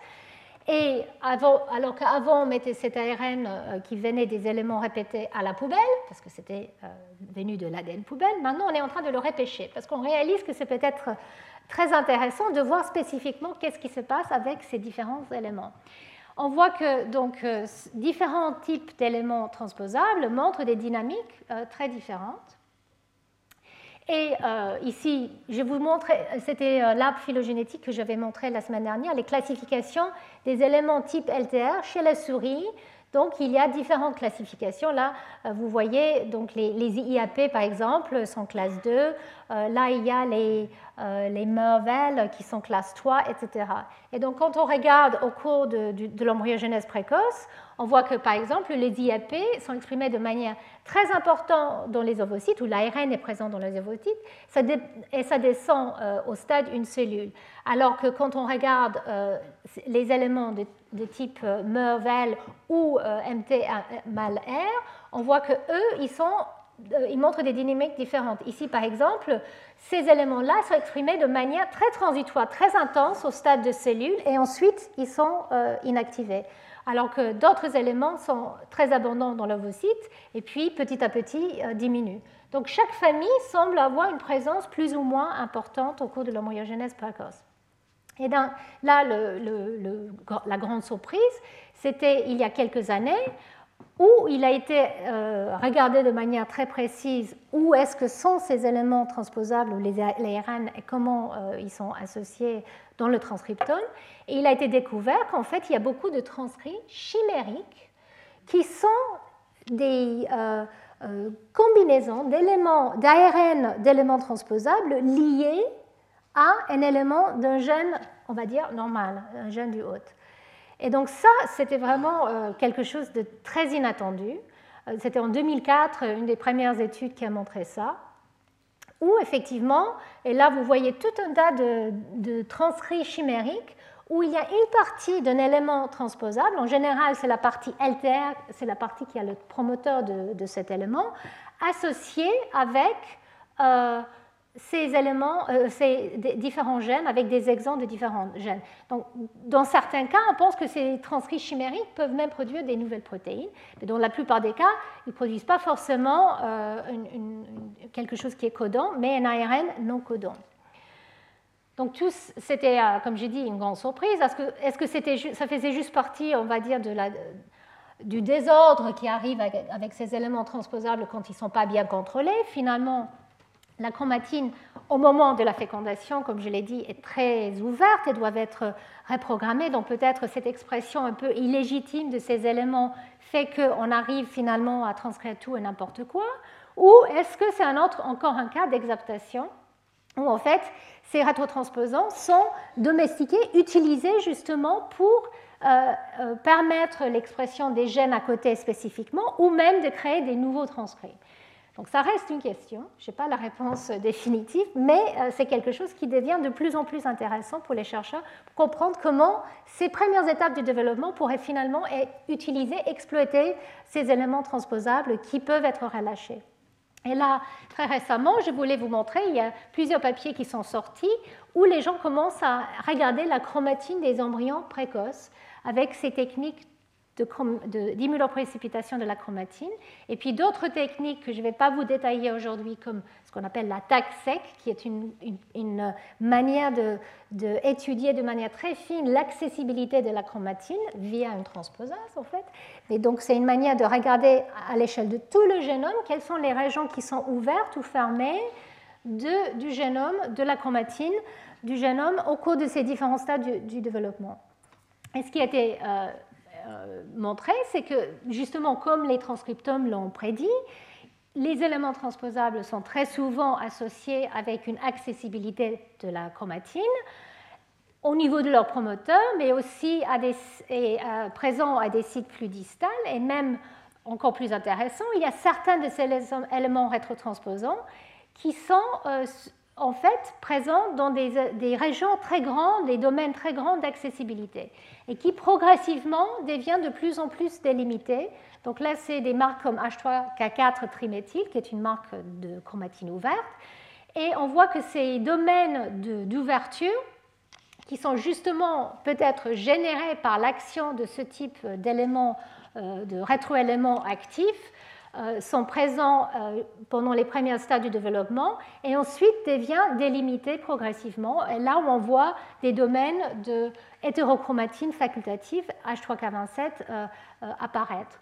Et donc en fait, une des idées qui commence à sortir, enfin, comme je l'ai dit précédemment, soit c'est simplement symptomatique de cette ouverture de la chromatine que ces éléments sont présents, soit l'expression de ces éléments joue un rôle justement dans on va dire, la, mise en place de l'architecture de l'épigénome précoce. Voilà, donc les différentes hypothèses, je vais les reprendre une par une. Donc, euh, comme je l'ai dit, est-ce que ces éléments qui sont exprimés très précocement euh, sont juste symptomatiques de cette euh, fenêtre de temps assez particulière où on ouvre tout justement parce que c'est, il faut être totipotent, ou est-ce qu'ils jouent des, des, rôles? Et donc, le rôle le plus évident qui est sorti avec l'étude de ces, transcrits chimériques, c'est qu'effectivement, il faut produire ce type d'ARN, nouveau ARN, soit parce que c'est des ARN no codants qui jouent un rôle, soit parce qu'ils jouent un rôle euh, codant, euh, c'est-à-dire une protéine, ou soit parce qu'ils jouent un rôle comme des éléments régulateurs qui permettent l'activation des gènes à côté. Donc à différents niveaux, on peut imaginer que effectivement l'expression de ces éléments est importante pour la régulation des gènes, donc euh, soit pour créer des promoteurs alternatifs euh, pour le hôte. Ou est-ce qu'ils sont là justement pour réorganiser l'épigénome, comme je viens de, vous le décrire? Ou encore, est-ce qu'ils sont là pour permettre, euh, pendant ces phases précoces du développement, il a proposé que peut-être ils sont importants justement pour maintenir une activation de certaines régions. Donc il a été proposé que peut-être cette expression euh, un peu globale de ces éléments euh, pas global parce que c'est quand même différentes familles, mais c'est quand même beaucoup d'éléments en même temps, est important justement pour réorganiser, on peut mettre un contexte ouvert de la chromatine à l'échelle de tout le noyau. Justement, ça a un lien avec cette réorganisation de l'épigénome. Donc c'est un peu flou, les idées sont un peu floues, mais c'est un peu l'idée que cet ARN non codant pourrait jouer un rôle d'échafaudage et euh, permettre de remanier un peu l'épigénome à ces stades précoces. Ou encore, ce n'est pas parce qu'ils sont actifs, mais plutôt euh, parce qu'ils sont inactivés ensuite, est-ce que l'inactivation de certains de ces éléments au cours du développement pourrait attirer la machinerie euh, de, répressive à certains gènes?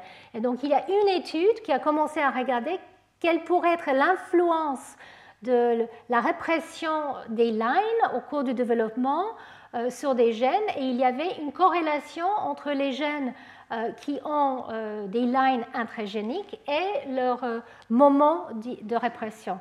Donc tout ça, c'est très spéculatif encore. Il n'y a pas de test fonctionnel pour tester toutes ces hypothèses, mais je pense que ça vous montre qu'effectivement, ça fait beaucoup rêver les chercheurs et ça fait beaucoup rêver aussi euh, les, les, les, gens parce qu'en en fait, on réalise que cette activité de ces éléments euh, extrêmement dangereux, éventuellement, pourrait jouer un rôle très important euh, au cours du, du, développement précoce.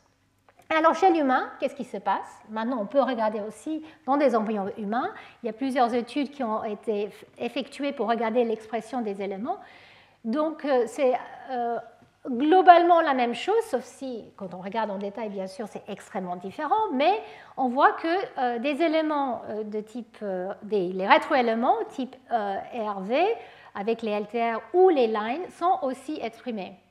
Et on voit qu'effectivement, au niveau de leur méthylation aussi, donc c'est les méthylomes et les transcriptomes qui ont été regardés, il y a différentes familles qui montrent des dynamiques différentes. Donc les ERV ont une tendance à montrer une perte de méthylation et un regain euh, qui est accompagné justement avec euh, leur expression différente. Et puis, on voit aussi que chez l'humain, il y a une expression de certains types d'éléments répétés, comme les lines, euh, à certains moments. Donc on a une méthylation euh, qui est maintenue globalement sur les lines, mais certaines lines, et justement les lines les, plus actives, semblent être exprimées au cours de ces phases précoces euh, du développement humain. Et alors là, il y a toute une explosion de, papiers qui sont en train de sortir où on commence à regarder comment les différentes classes d'éléments transposables sont exprimées et est-ce qu'ils peuvent être utilisés comme une manière de même de caractériser euh, les stades et les types cellulaires à différents stades. Donc, euh, comme chez la souris, il a démontré qu'effectivement, il y a différentes familles d'éléments, euh, rétroéléments avec alter, qui sont transcrites au cours de l'embryogenèse précoce.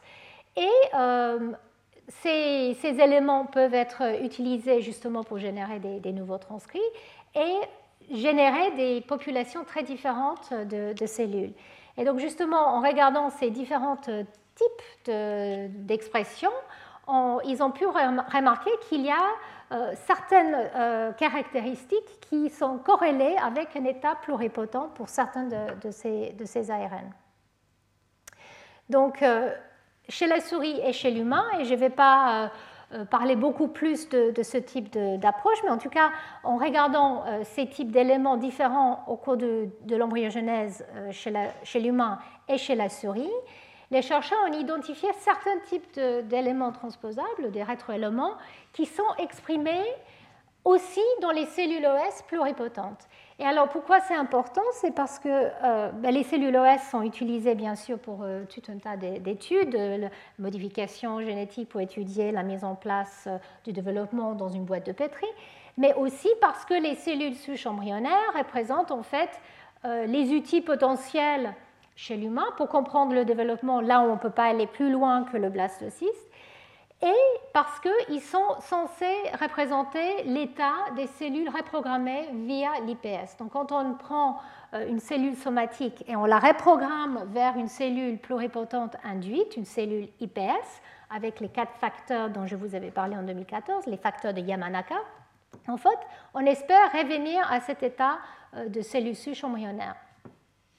Et ce que nous avons remarqué maintenant depuis longtemps, c'est que les cellules souches embryonnaires chez la souris, qui ont bien fait leur preuve comme étant des cellules pluripotentes qui peuvent contribuer même à la lignée germinale, les caractéristiques des cellules ES murines ne sont pas tout à fait les mêmes que celles des cellules soi-disant ES chez l'humain.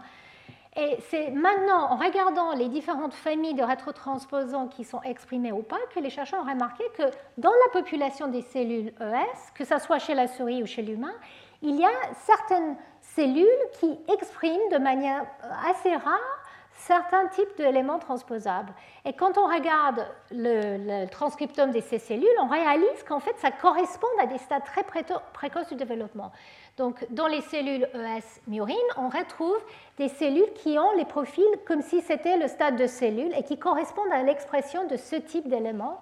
Et pareil, chez l'humain, on retrouve dans les cellules, on va dire les plus naïves des cellules ES humaines, on retrouve l'expression de certains éléments rétrotransposables qu'on voit aussi au cours du développement.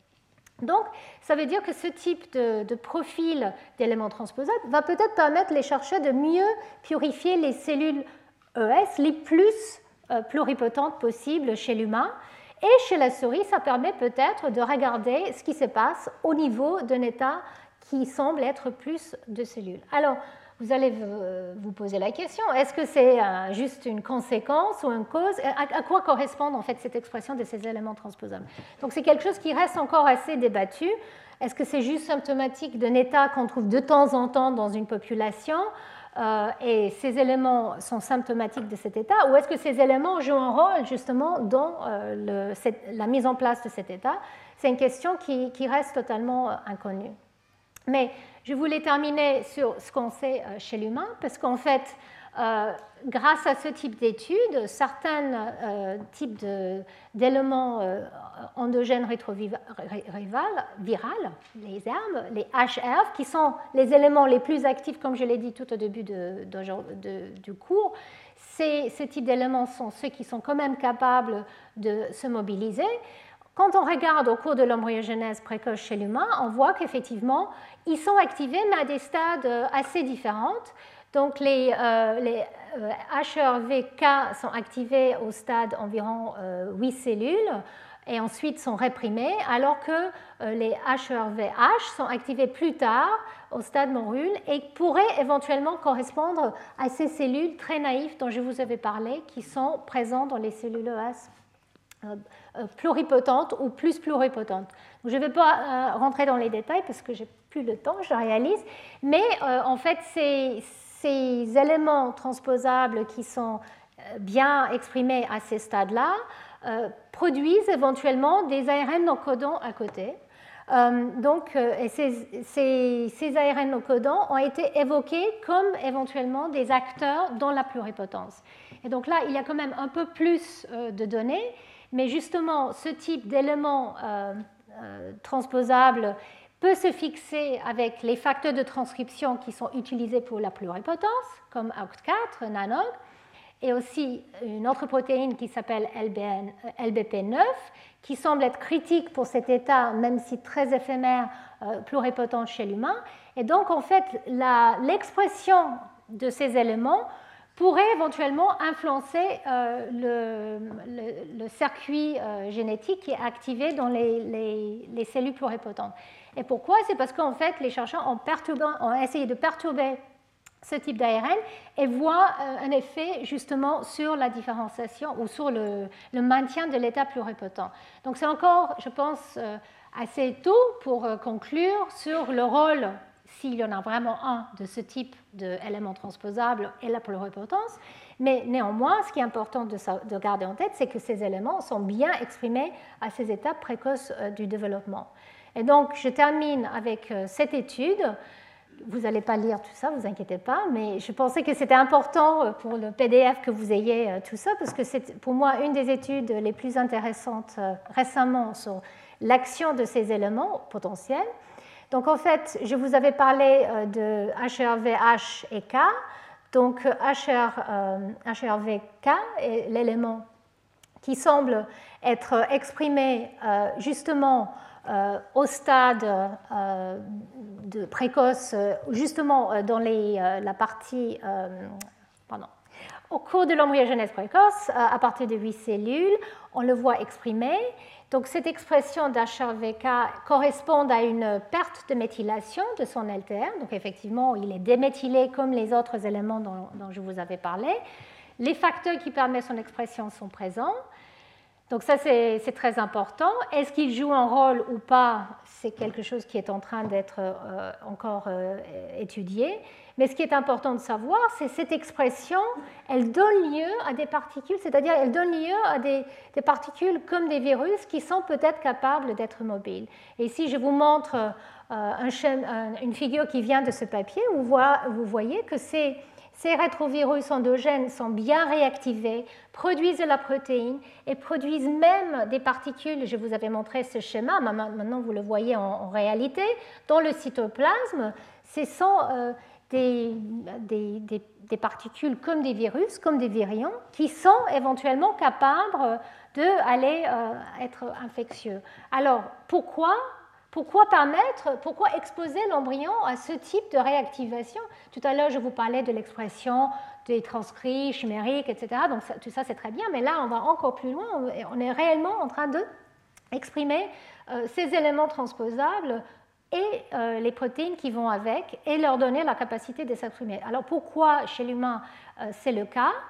Et donc, une des hypothèses, en fait, et c'est décrit dans ce papier, c'est que justement ces particules sont présentes et les protéines qui sont codées par ces éléments transposables sont importantes de manière très tôt, justement pour activer les voies de restriction euh, chez l'humain. Donc, il se peut qu'effectivement ces, ces, ces rétroéléments qui sont encore très actifs n'ont pas encore été bien ciblés par les machineries euh, de répression euh, transcriptionnelles et autres, mais justement pour déclencher une réaction, on va dire, euh, chez l'hôte, l'hôte les, permet peut-être d'être exprimés très tôt, justement pour que les voies de protection soient mises, en place. Donc tout ça, c'est post-transcriptionnel, c'est-à-dire c'est des voies qui sont utilisées aussi pour l'infection des, virus. Donc je ne vais pas vous en parler aujourd'hui, mais peut-être c'est une sorte de piqûre justement pour euh, immuniser l'embryon pour que plus tard euh, les choses soient bien calmées et que ces éléments ne puissent pas être euh, mobiles. Donc voilà, c'est totalement spéculatif encore. Il n'y a pas beaucoup de, je dirais, des tests fonctionnels qui peuvent être faits facilement, bien sûr, dans un embryon humain, mais peut-être en utilisant les mêmes types d'approches dans des primates ou même dans des cellules euh, cultivées comme les cellules pluripotentes, on pourrait commencer à attaquer euh, les, voies réelles qui sont euh, déclenchées par ce type de productivité de ces rétroéléments. Donc voilà, je termine en vous montrant qu'effectivement, au cours du développement, l'expression des éléments transposables, pas juste la répression, mais leur expression permet de diversifier le transcriptome et même le protéome pour le mieux et pour le pire. D'une part, on pense qu'effectivement, ces éléments qui sont actifs peuvent réguler des gènes de manière alternative, et je vais revenir sur ça lors de mon cours la semaine prochaine et le dernier cours, et où ces, éléments euh, transcrits peuvent en fait euh, produire des, des, ARN qui, eux, jouent des rôles spécifiquement au cours du développement précoce, ou même peuvent être productifs au niveau des éléments transposables et leur machinerie de transposition pour justement prévenir, empêcher une activité trop importante un peu plus tard au cours du développement, comme je viens de vous le montrer. Donc voilà, l'idée c'est que, et c'est toujours la question, je, la posée tout à l'heure, est-ce que c'est de l'exaptation, cette expression qu'on voit des éléments transposables au cours du développement euh, précoce, ou euh, est-ce que c'est juste une conséquence de cette chromatine ouverte et une absence de contrôle adéquate Je pense que de plus en plus, on est en train de dire que ben, la plupart de cette expression pourrait juste être une conséquence, mais il y a euh, de plus en plus de place justement pour cette exaptation, cette exploitation, cette domestication de ces éléments transposables. Donc ça, c'est la conclusion. Je ne vais pas vous le lire, vous pouvez le lire sur le PDF.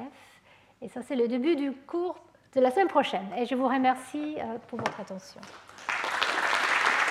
Retrouvez tous les contenus du Collège de France sur www.colège-2-france.fr.